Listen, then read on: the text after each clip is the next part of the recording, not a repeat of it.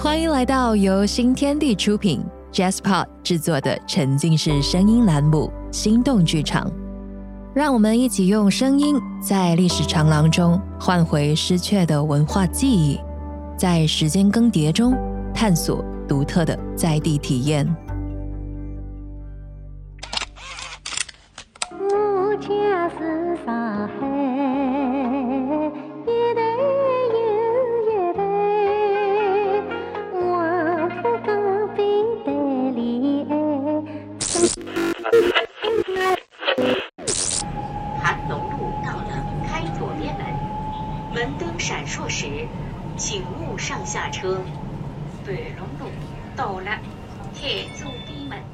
我是评弹演员陆锦华，身在上海，我一直唱着有关江南的歌谣。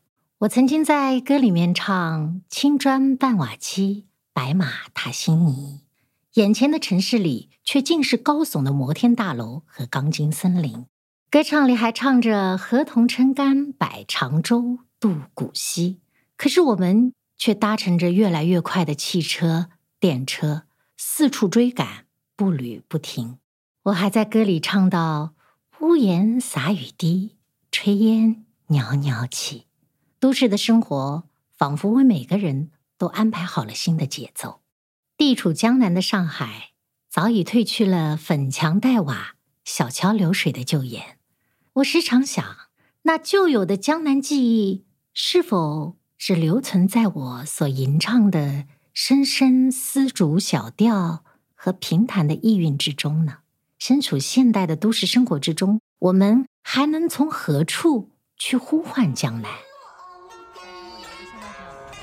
小时候这个窗还要小，木头的还要小，抓鱼的，放鸭子养鸭子的人用用毛竹啊、撑杆撑的。哦，我们小时候啊，这个吃的喝的呢，用水都是从河里来的呀。从家里的河埠头就是到常州啊、苏州啊，到哪里都可以。因为老早的交通工具本身就不是，就是水，在江南水乡都是船，你根本就没各种马车啊、驴车啊这种这个。江南的江说的是长江，由其蔓延出的无数水系湖泊，滋养了曾经繁荣的水网密布、交通便捷。也孕育出始终温柔的亭台楼榭、卧船听雨，而无论世事变迁，那流水始终不变。那不妨随我一起从东岸明珠上海启程，沿着水路的方向一路西巡，顺着黄浦江溯及上源，由吴淞江又转入分岔，在一条名为南树泾的小河。停留，这里有距离上海最近的江南小镇青浦区盘龙古镇。在更名为盘龙天地的古镇里，青砖依旧，街巷仍在，却焕发出当代生活的勃勃生机。流水淌过的不止河道，还有时光，它见证了一千年以来江南水乡的变迁与更新。在这里浓缩，也让过去与现在交汇。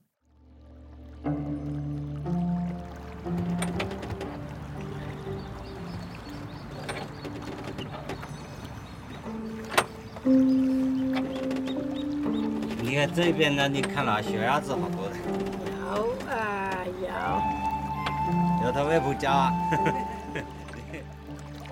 江南的小镇呢，多因水而兴。盘龙也不例外。同游的王辉老师，现任青浦区博物馆馆长，就从盘龙周围的水系关系说起了盘龙镇兴起的原因。这个盘龙浦呢，是古代吴淞江的五大支流之一。那么，它是在当时的一个上海地区比较东侧的一条支流。盘龙镇也位于整个太湖流域的一个水网地带。相对来说是东侧一点。根据它的一个小范围来说，它是南树泾、盘龙浦往东北一点，就是通达到那个吴淞江。吴淞江这条河呢是一条一条大河，那么往西可以到苏州啊、福州啊、常州这些地方跟他们相连。那个往东就是我们说的上海县城。那当然，通过上海县城，还通过吴淞江可以通达东海，那么就是江湖海都沟通起来，形成了一个比较完善的一个水网系统，孤立了这的许多江南古镇。南苏泾呢是盘龙浦的一条小的支流。后来，这个盘龙镇的一个为什么能够在这个地方形成一个，就是一个交通的原因。至少它的一个整个的边上、旁边、周边的一个水网非常发达，可以跟通过水上啊交通，跟外五周边和外省市可以相连。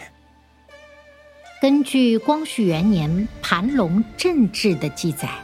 早在隋唐的时候，隋文帝在他的梦里见到了这里的河流中有龙盘旋，意为天子潜伏。从此以后呢，就有了盘龙这个名字。皇帝于是在这里设立了普门教寺，寺庙逐渐香火兴盛。随后开始有居民落户附近，才有了盘龙镇的兴起。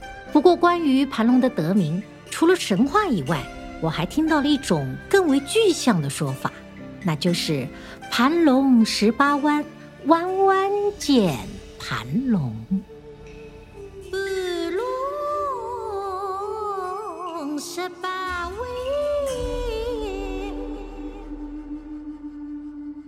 为什么叫它盘龙浦呢？就是因为当时的河流呢，非常的曲折，像条蛇一样的龙一样的弯弯曲曲。这个弯弯曲曲嘛。造成了呃当时的呃市民或者文人把它叫做这个盘龙浦。那么盘龙浦这个其实它是一条当时还比较宽的一条河流。北宋时期，因为这一带呢经常的发生水灾，水灾了，就因为它就去弯弯的，就是排水不畅。当时的一个朝廷官员一起成，包括那个。其他的一些官员也对这个治理过，他是不是把这条弯弯曲曲的盘龙浦把它呃的疏通拉直了？这个拉直了以后，就是对这一带的一个经济社会的发展起到了很重要的作用。因为你水利通畅了，那么这一带的农业也丰收了，整个的一个有助于这个整个区域的一个开发啊和发展。水路便利连通内外，水利。畅通，促进发展。而在小镇上的所有的衣食住行、休闲娱乐，都是因为水而展开。这种与水极其亲密的关系，好像距离我们非常遥远。可是对今年六十六岁的庄明华来说啊，这是直到上世纪八十年代，他都依然熟悉的一种生活方式。直到八十年代，实际上我们一直用这个河里的水，吃也是那河里的水。洗衣服也是河里的水，所以以前都喝这个河水的呀。河水呢，你要每家每户有一个缸，这个水缸呢，它一般的人家呢都是清晨很早，有的是天不亮，有的是天刚刚亮。那么经过一夜的沉淀以后呢，这个河里的水比较清了，那么把它装满一水缸，那么用起来也方便了啊。当时如果说这个水没有的话，我不知道到哪里去喝水了呀。庄明华是徐泾镇人，徐泾镇距离盘龙不到四公里。对他来说，盘龙是附近闻名的热闹乡镇，也是他喜爱的姑奶奶居住的地方。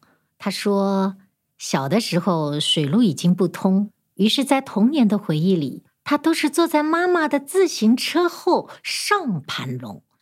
但最让他兴奋的是在河水里嬉戏玩闹的各种场景。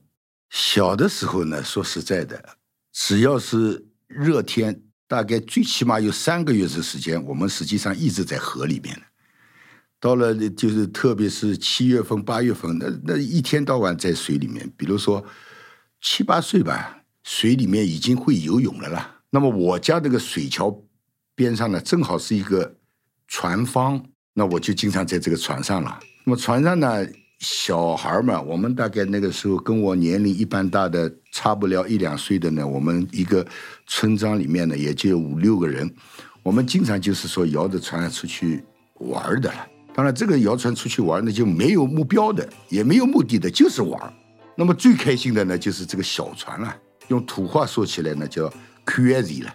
那么实际上就是很小的，也就是两三米，很窄。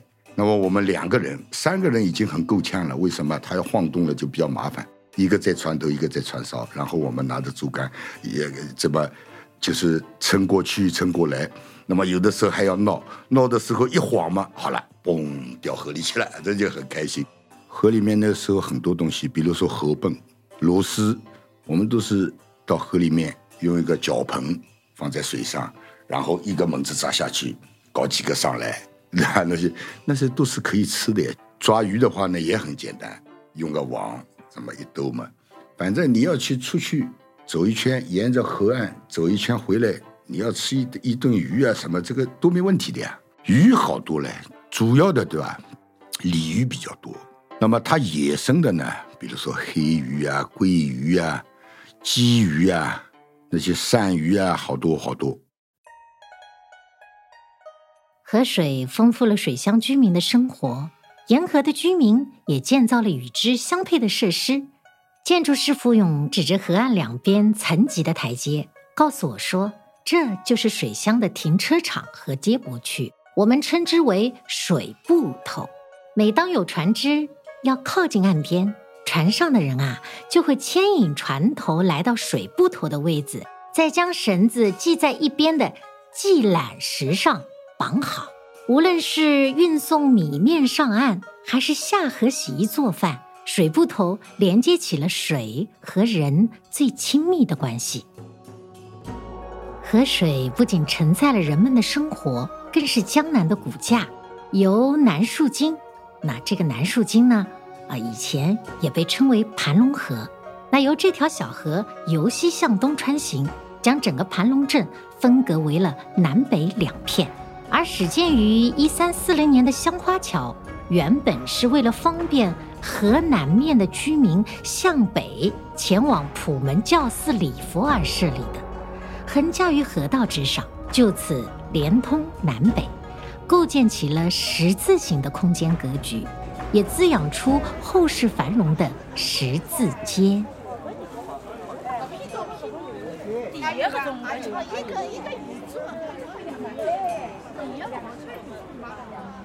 对于盘龙镇来说，保留住了香花桥和十字街的样貌，便如同在繁复的江南面貌和纷繁的历史演进中抓住了命脉。这一点，华东院历宝院设计总监、负责盘龙天地历史风貌与历史建筑的设计负责人傅勇最有发言权。盘龙镇起源于普门教寺的一个建立。然后它曾经就是一个南北向，呃，通过香花桥的一个礼佛空间，所以说它的南北轴是一个很清晰的一个定义。后来依托盘龙河，因为盘龙河也是从我们曾经的江南水乡与上海县的这样一个经济的一个县城紧密联系的经济命脉，所以人在这里进行居住的时候呢，自然而然会沿着盘龙河东西向的展开。而且展开了之后，最后它是东西背置嘛，就是比曾经的礼佛空间还要大，逐步的形成了一个繁盛的一个小镇，所以它跟这些物质空间啊、历史都是有有依托的。朋友们，那今天呢，陆锦华就带大家来游览一下我们的盘龙古镇。这样，我们还是坐船吧，跟着我一起上船，听着潺潺的流水声，看着。两岸的盘龙古镇的风光是不是很有感觉呢？大家可以想象一下。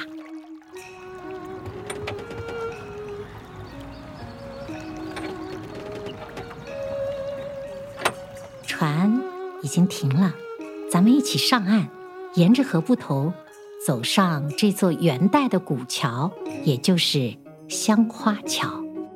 青石板在清澈的河水中倒映出六百多年前古人的智慧，也折射出这漫长历史中人们的虔诚信仰和俗世生活。可是就在二十年前，这里还是一片荒草杂芜、垃圾堆积的脏乱景象。上世纪八十年代后期，因为陆路发展和市镇迁移，水乡的枢纽地位逐渐衰落。人们开始慢慢的迁出，古镇的水和建筑也就疏于保护和管理。所以，对于古镇的改造，第一步便是清理。这种荒废多年的古桥其实都是杂草丛生，而且上面因为后来走机动车啊，用混凝土又浇了很多的这种这种车行道等等，我们把这些东西都清理掉了。第二步呢，对它进行清洗，就是把石材表面的这些附着的污垢，其实是呃做了一次系统性的一些清洗。然后呢，我们在归安，归安呢也是一个文物专用词。我们在周围地里面田间地头发现很多。曾经的桥梁的一些石头构件就扔在那儿了，那我们都逐一找出来，编好号，找到它在哪里，然后送它回家，啊，把它给装回去了。像香花桥，我们在现场清理的时候啊，还发现一个比较有意思的一个点，就是在它的桥兔。桥兔讲的是桥的两边在落到岸角的地方，那个地方叫兔。桥兔上面有有一栏对联。那张对联上写的叫“辉腾宝地彩云高”，宝地嘛，其实就是佛教的一种用语啊，所以说也可以看到他曾经这个在礼佛序列里面的一个地位就在于此。朋友们，我们现在站的这座桥呢，就是香花桥。我们站在桥上，便可一览南树经的走向与十字街的繁茂。古桥曾在乾隆三十年和五十三年经历两次修复，乃单孔石桥。有台阶十五级，两侧都设有石护栏，平面四角还有四只造型生动、雕刻精细的石狮子。其中一只呢，在历史的变革中被削去了石头，修复团队保存了这残缺的原貌，也让岁月的痕迹留存。事实上，因古镇内河网密布。盘龙镇内曾经是遍布桥梁，有九龙一凤的盛景，将人与水织就成为一个整体。我们常规在古镇里面可以看到三种类型的古桥吧，因为桥也是水乡很重要的元素之一。最常见的，大家也最熟悉的就是拱桥。那我们香花桥呢，就是一座典型的石拱桥。那第二种呢，比较简单一点，是石板桥。石板桥。就是把我们的大的石板铺平，甚至里面会有一点，呃，就是跨度比较大的时候，会有一些柱墩、桥墩，然后它可能会形成好几块板，甚至会折板。呃，像在苏州的很多园林里面，它为了塑造这种曲径通幽的感觉，它的那个小板子就是折来折去的。第三种是廊桥，廊桥其实在中外都有。佛罗伦萨的那个那个桥上面不也是有很多房子吗？对吧？啊，那其实中国也有的水乡里面，我们很多的桥在桥面上去造一些木构的建筑，然后人可以在这里遮风避雨，甚至也有商业活动。呃，三种类型呢，在我们盘龙古镇里面有两种是历史上就存在的，而且两座桥呢今天依然保存着，就是香花桥和凤来桥。其中香花桥呢是一座拱桥。然后凤来桥呢是一座没有桥墩的，它是一步就从河一头跨到河对岸的一个石板桥，所以规模并不大。那借助这次的更新呢，我们因为正好也有大量的人行交通要来，呃，穿越河道嘛，把我们南北区联系起来，所以我们也是沿用了九龙一凤的这个理念，在两座古桥的基础上，我们其实增设了七处不同的，呃，风格各异的仿古的桥梁。呃，也有后续刚刚说到的折板桥，包括有一些跨度更大的拱桥，甚至还有一座廊桥，共同构成了今天九龙一凤的格局。尽管今天我们已经再难见到曾经繁盛的船运盛景，但乘上一叶由非遗编织装点的江南游船，在石桥的桥洞间穿行，春风拂柳时，仍是江南好，风景旧曾谙。我们从香花桥下来，往十字街走。哎呀，好香啊！是米的香味，是什么呢？哦，是久负盛名的邵家楼年之糕的店铺。这里呢，仍然由糕点师傅手工制作着软糯幽香的水塔糕。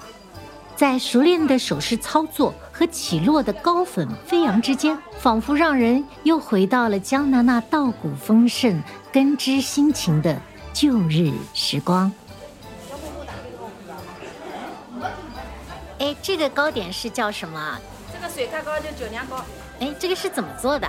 大米跟酒酿发酵。师傅，你在这里工作了多久啊？十几年了。事实上，长江流域自古以来就是鱼米之乡。在明代中后期，得益于优厚的土壤条件和纺织技术的率先发展，江南小镇发展出了一套自给自足却又可参与商贸往来的独特经济形态。明代的时期，随着那个纺织技术的一个发展，呃，在我们整个松江地区兴起了一种新兴的一种手工业或者经济形态，就是那个棉纺织业。棉纺织业它也一个是带动了一个一个种植，还有带动了这个可能相关的手工业啊，纺织工具一些的一个兴起。这一带呢，正好地势比较高。这个盘龙啊，不像我们这个是朱家角啊、金泽炼塘，它的地势比较低洼，适于种这个水稻。哎，那边地势比较高，可能更适于木棉一些经济作物的一个生长。那么这个地方呢，原料或者其他东西都解决了，那么也带动了就是当时的当地的一种棉纺织业的生兴起。他的盘龙正史上面说到，这个当地的妇女啊，每天每夜。都要从事纺织，这个纺织呢也提升他的一个家庭的收入，作为一个家庭收入一个路的一个重要来源，所以带动了整个这个盘龙镇上的一些呃新的商业形态的一个崛起，体现在一个布行林立，还有呢米店也不少，对吧？还带有了，比如说一般常规的时候要满足当地镇上市民的一些日常的需求，比如说南北杂货、日常用品。等等，包括像这个这个像一些茶馆啊等等，这些都能够兴起来，所以它的一个基本呃构成了一个整个一个江南市镇的一个基本的一个商业形态。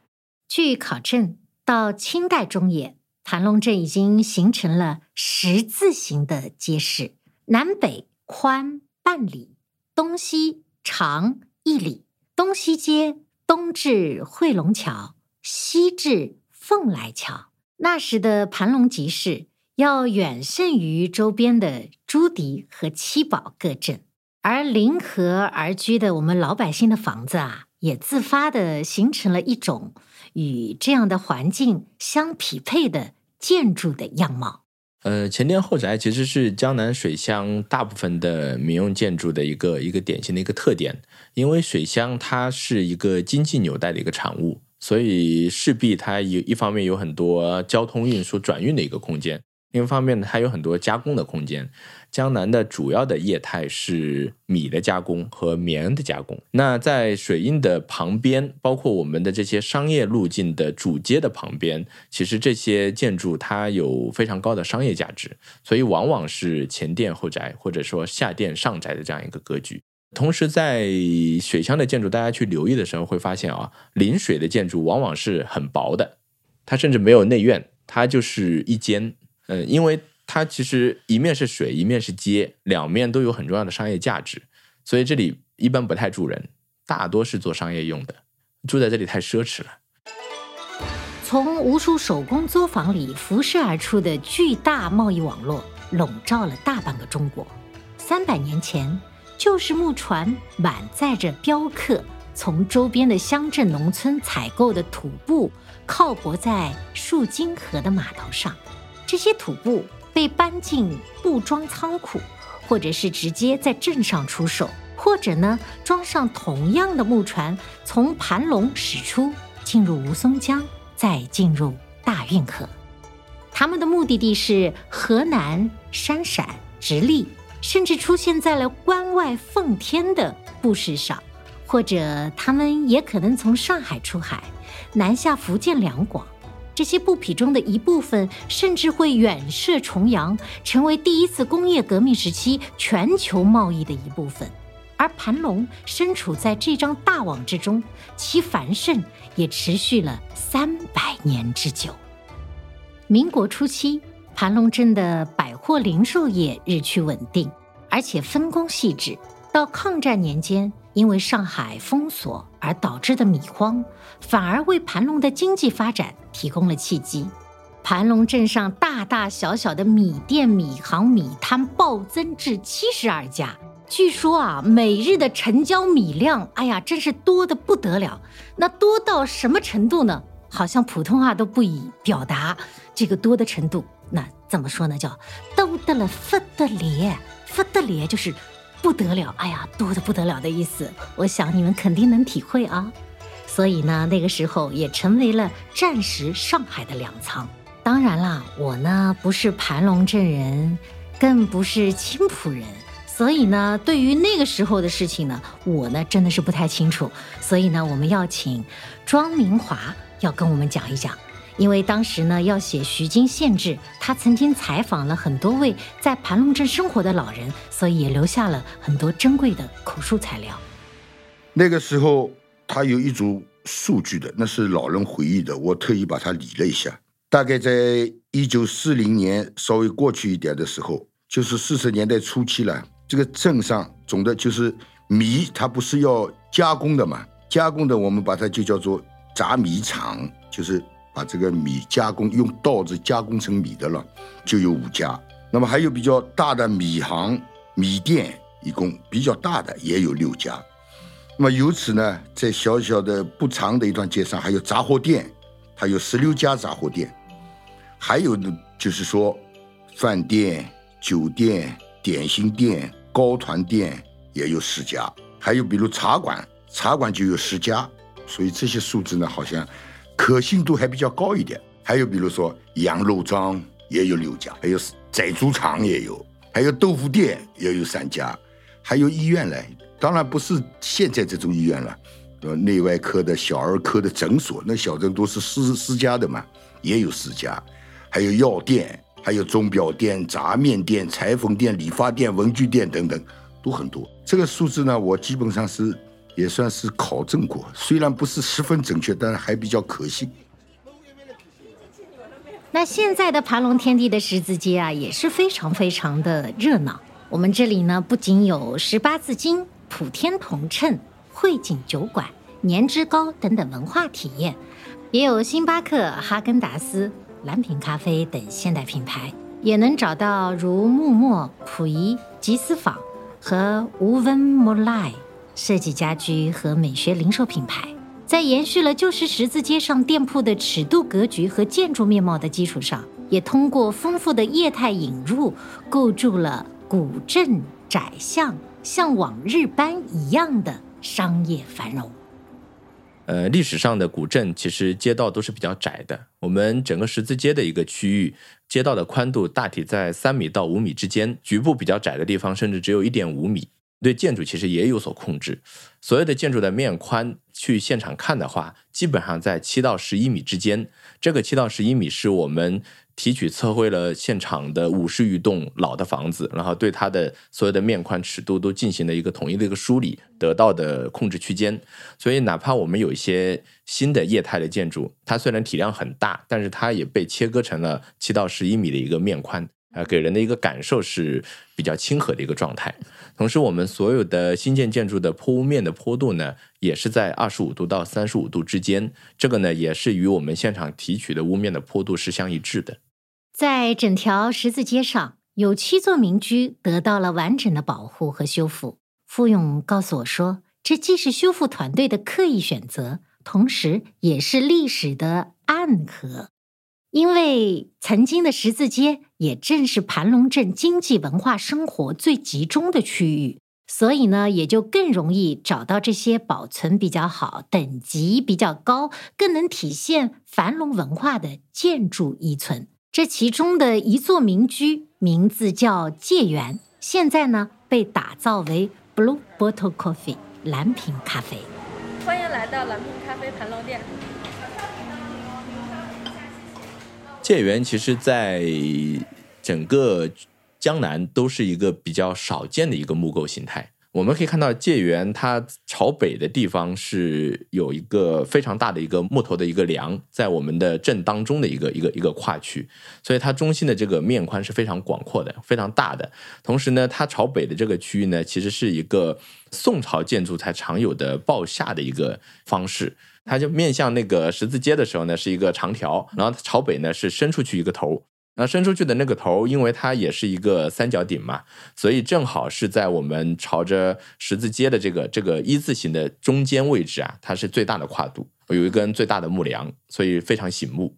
同时呢，它因为朝北的这个面是一个大的三角形的面，有点像西式建筑的山墙。那在这个位置呢，就结合了一个江南传统的仪门，所以那个仪门也是最气派的。从这一处就可以看到，这个建筑曾经的主人应该是。非常有财力的、非常气派的一个建筑。我们在进来修缮的时候，基本上所有的木头的损坏程度都非常严重，尤其是柱脚部位基本上都遭朽了。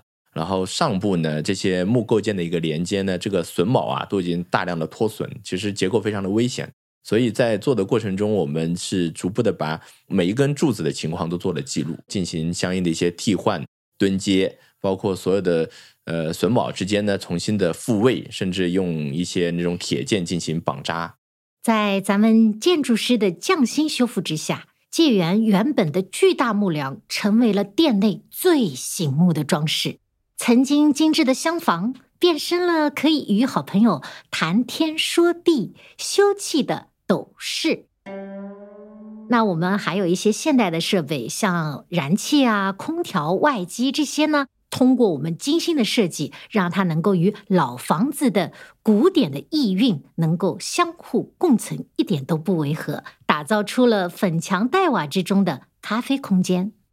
那来都来了，我们坐下来喝杯咖啡，好不好？我来请客。好，我们坐在咖啡店，向外面望去，哎，一条小道啊，两边是竹子，让我们沿着这条小道。往前走，看到没有？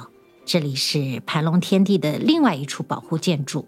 这幢建筑呢，叫雪竹轩。那原来的屋主呢，现在呢无从考证。但是为了纪念明代盘龙著名的诗人冯怀，现在这里以他的书斋雪竹轩命名。归有光曾经为冯怀写下《雪竹轩记》。记录下了两个人交往的经历。呃，像大家说到的雪竹轩，雪竹轩它得名呢，就是一个轩廊，其实是从内院空间到我们室内空间的一个过渡的灰空间。因为江南的气候还是蛮适合人在这种有遮风避雨，同时呢又能呼吸到室外空气的区域进行活动的。那种吟诗作赋啊，往往都在这个区域，所以轩的一个空间就是江南建筑的一个典型的一个代表。那我们雪竹轩这栋建筑呢，它也是完整的保留了一处贺锦轩的这样一个轩廊空间。现在我们去雪竹轩的话，可以看到当代艺术家的创作作品。二零二三年，余德耀美术馆在修复后的雪竹轩内举办了名为“邻居”的展览。当然啊，以后。还会有更多不同形式的艺术文化展陈在这里落地，也希望朋友们呢能够常来这里看看。也许过一段时间，哎，主题又变了。明代的轩廊仍在为来往的游客遮风避雨，只是这文人雅趣、创想与哲思将会为更广大的人群所共享。王辉馆长告诉我，一地的经济兴盛从酒文化。就可以看出，据文献记载，早在北宋时期，朝廷就在盘龙专门设立了征收酒税的管理机构。二零零一年，施工队在盘龙镇发掘出了整整四百多斤的古代钱币，以唐代为主。无论是窖藏还是大户所有，这些钱币都足以印证盘龙早期的繁荣。事实上，酒文化的普及不仅代表了粮食的富裕。也从另外一方面印证了当地居民闲适的生活状态。盘龙八景里面，其中有一景是江城野店。江城野店后来的文人这个相关的诗词里面提到，哎，这个有有不少酒店，这个酒店里面集聚了好多这个商人。那么有的呢是提着酒，有的呢是在畅饮。那么应该说也是。盘龙镇上，无论是商还是市民的一个比较喜欢的一种食品，那么融入到了当时的一个生活、文化交流这样的一个呃活动里面。那在我们现代的生活中呢，借酒畅情，以酒会友，仍然是我们非常重要的休闲和交流方式。但是，有关饮的文化却在逐步的走向多元。在今天的盘龙天地，你既可以选择在汇景酒馆点上一杯用麦仁酿造的醇厚黄酒，也可以在宋明客厅烹煮一壶香茗，你也可以在蓝瓶咖啡的斗室之中享受咖啡的清苦，也可以在 Camp 三三与朋友露营小酌。所以，不论过去还是现在，生活的意趣在千姿百味中延续。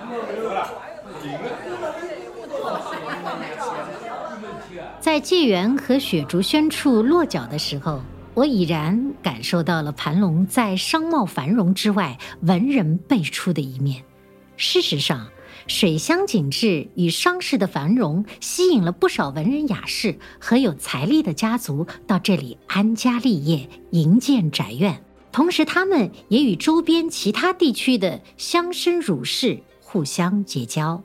他这个镇上呢，集聚了不少。大族构成了一个是经商的，一方面是也是些文化的乡绅。那么这里面的明代的红环就是其中之一，对吧？还有比如说他的一个金家，他是一个中医世家，呃，金氏。他原来不在盘龙，是在呃明代晚期从苏州的东山迁到这个盘龙。明代他的这个盘龙的周边也有不少名人，比如说明代的史学家王琦。他是朱棣人。据盘龙现存的盘龙政治记录，他是第一位写盘龙政治的。到了清代早期，又有一位进士姓朱，在他的基础上面把它修正完善了。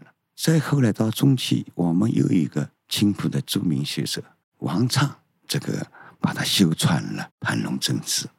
从后来。镇上的金家金氏维奥这个中医又是个文人，他又重创了盘龙政治。这个盘龙政治就是他立下啊。从这个政的字的一个变成来说，体现了当时这一代这个文人活动的非常的交往啊，非常多。因为他写一本政治不容易，他要采访，他需要采录，也跟文人之间要相互要要要交流。才能获得更多的一些历史的一个状态。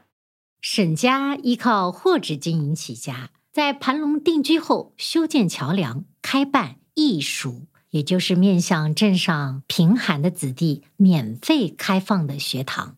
侯氏也是书香门第，一门三进士，始终秉承着不愿为第一等官，但愿为第一等人的信念。不过，要说到盘龙人最引以为傲的家族，还要数朱迪一镇不如盘龙一城的陈氏。据传，陈家祖先原本在安徽为官，后来调任江苏，因为看中盘龙这块风水宝地，所以就在这里选址，为四个儿子建造宅邸。其中三座在香花桥南面的南街上，另外一座呢，造在了。东街，哎，不过挺可惜的。这四所房子啊，早已在岁月的变迁中不复得见。但是，位于盘龙镇镇西陈家为族人所建的祠堂，却在修葺后重新来到了当代人的眼前。其实陈家祠堂，因为作为一个典型的祠堂建筑啊，跟我们平时熟知的这种民居建筑还是不一样的。首先，陈家祠堂它的面宽有七开间，非常的宽，每两柱之间为一个开间。但是祠堂建筑因为是祭祀祖宗的，它是允许做大的。第二个呢，就是它是一个典型的厅堂建筑。我们古代的建筑呢，分殿堂和厅堂两种。在我们有等等级的建筑里面，厅堂和殿堂，殿堂大家见的多一点。就拿故宫太和殿举例。殿堂它所有的柱子其实是一样高的，然后上部的屋架是没有经过精加工、没有经过精装修的屋架，所以它会有一个大的天花顶来做一个遮蔽。但是在江南，因为天气比较炎热，所以我们往往喜欢这种没有吊顶的一个高敞的空间，我们叫侧舱露明灶。侧舱露明灶呢，指的就是整个屋架内部其实所有的木构件都是经过了精装修的。所以它会有一个非常高敞的一个视觉效果，以及像我们陈家祠堂里面，呃，正厅的就是左右的两个大梁啊，就我们常见的月梁，它其实整个梁的形态也是做了一些装饰的一个变化，而且上面有很多的一个雕花的一个装饰，嗯，这是那个它的在制式上的一个一个一个区别。啊，因为建筑的一个状况其实非常糟糕的，所以我们在接手这个项目的时候呢，是对建筑的里里外外的一个状态是做了一个详细的一个记载。嗯，例如我们也数了数里面的柱子啊，正好是一百根。那因为我们在进行文物修复的时候，是会对它每一根木构件都做编号，就像柱，呃，柱一、柱二、柱三，包括柱础、梁、坊、檩，全部会逐一的进行编号，包括门和窗。然后我们每一个有身份记录编号的构件，都会对它的一个保存的情况、受到损害的原因，都会做逐一的记录。对应的就是将来在施工的时候，每一根梁柱需要做什么样的一个技术措施，其实也是一一对应的。呃，例如像我们常见的木头的开裂、木柱子的开裂，常规的小的开裂呢，我们就直接做爆箍。还有在纵向上呢，就是常见的柱子就烂头烂脚嘛，尤其是脚部它最容易遭朽，因为有水汽的原因，所以呢，一烂到一定程度，我们会对它进行墩接。那再烂的柱子呢，我们就只能偷梁换柱了。然后再严重一点的，就是房子都歪掉了。那还有一个更更考究的，就是打建波阵。啊，因为陈家祠堂经历了那么长时期的不良的一个使用，所以它里面的柱子其实损毁情况还是蛮严重的。那正巧刚刚说到的四种不同的这样一个呃修缮的方式，在这一百根柱子里面，其实全部都用到了。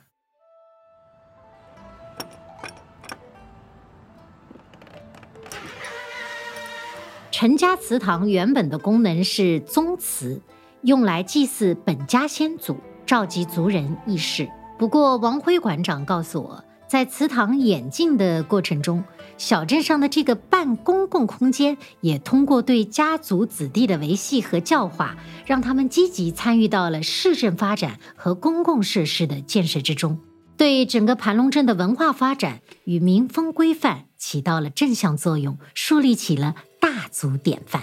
现在在陈家祠堂的院落中央，可以见到一座美轮美奂的艺术品梦石。艺术家 Testimon 用不锈钢网编织工艺做成了一尊玲珑的八角金床的模样。那么它的底部啊，就是很坚硬的这个部分呢，是在盘龙天地开发的过程中从河道里打捞出来的金床的残片。所以呢。这件艺术作品在虚实之间，好像是在提示着盘龙镇曾经因佛而兴，又历经三教合一的信仰盛世。朋友们，你们还记得我们一开始讲到的那个关于天子潜伏、盘龙得名的故事吗？相传呢，有隋文帝下旨建立的普门教寺。在明清两代接连遭受倭寇的焚掠和自然灾害的多次重创，在道光年间重新修缮，但是之后又遇战火损毁。那现在呢？我们只能看到山门牌坊的一对石柱和若干柱础。清代乾隆年间，有一位出家师傅在盘龙的江边打起了小屋，敬奉玄帝，并为之起名圣堂。到了上世纪八十年代，随着信徒的不断增多，圣堂开始扩建，并于一九九七年被正式命名为盘龙庵。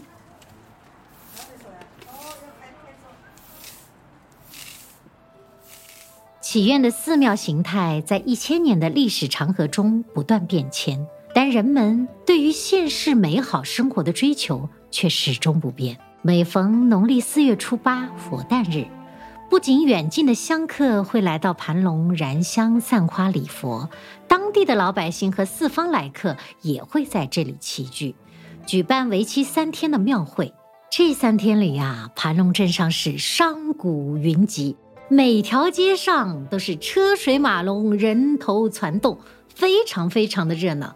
有一首诗啊，就是这么写的，叫。四月初交人上弦，游踪如海，复如山。不知客访来多少，停满龙江一水湾。以前啊，在普门教寺的东侧还有文昌阁，供奉文武二帝和魁光星君。文昌阁的建立是对明清两朝盘龙文化兴盛的一种总结。虽然在上世纪八十年代，文昌阁因为破旧不堪，最终被废弃，但文阁坛经却在盘龙实景中留下了一抹踪迹。在文昌阁建立的一百余年后，小小的盘龙镇又加入了新的文化成员。光绪二年，徐光启的后裔就在盘龙东街建成了一座天主教堂，称为圣弥额尔天神堂，俗称盘龙堂，共有教徒一百多人，隶属于我们熟悉的徐家汇天主教堂。至此，盘龙就成为了三教汇聚之地。这座水乡小镇的经济发展和财富累积，最终在文化上体现出一种开放而全面的姿态。你看佛教嘛，有那个佛诞、诞儿啊、佛诞儿啊等等。呃，如果碰到这样的一个节日的话，是好多信众就到这个地方都来烧香拜佛。那么这个烧香拜佛呢，某种程度还有感激世界的一个功能在里面。那么好多人都到这个地方一起，那么信徒之间相互交流啊，相互谈家常，好多可能是那个交流一些商业信息也有可能性啊。那我们想，这种也是非常合理的。那么像这个天主教啊，也有相关的一个呃节日，每周有有有做弥撒。他通过相关的一些宗教活动，影响到了整个一种市民的一种观念，对吧？哎，为什么？哎，这个教也挺好的，对吧？这个教也挺好的，对吧？那个这个感觉，这些可能相对一种平等性啊，我感觉主要是还是让人们一种思想更开放，更有一定的教养啊，可能这个也起到一种。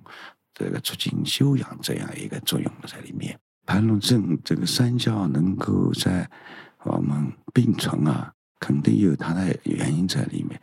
一个呢是这个一种良好的一种商业氛围，它就是商业也我们感觉到它是用按照市场规则、诚信规则来来来来进行，那么让整个这个市民更能够。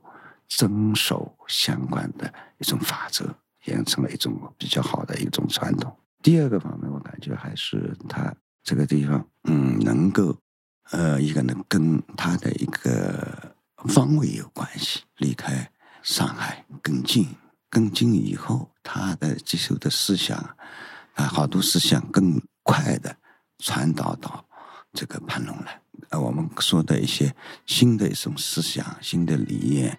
在这个地方更早的，呃，在这个地方扎根，深入到这个我们的市民的一种生活里面。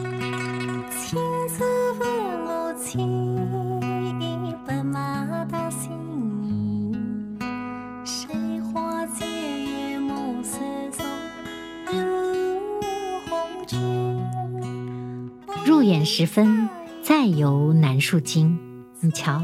有人正在河边放着河灯，你在细细的听，从戏台处隐隐传来吴侬软语的小调。那时间仿佛停滞了，可今天的人们却依旧能伴着那悠悠的唱腔，惬意地行走在灯火通明的商街。过去的江南小镇上，究竟有什么变了？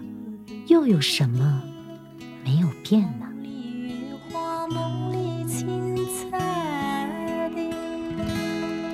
以古为魂，与古为心。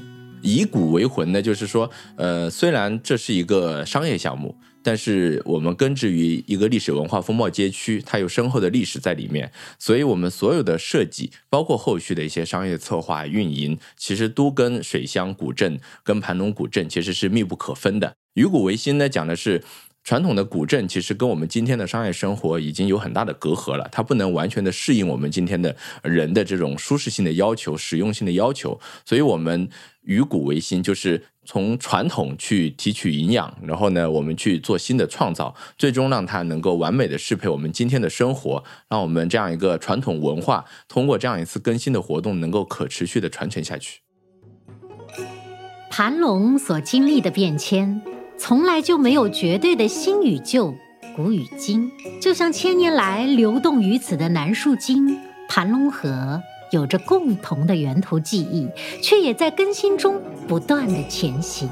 粉墙黛瓦依旧，砖雕门楼仍在。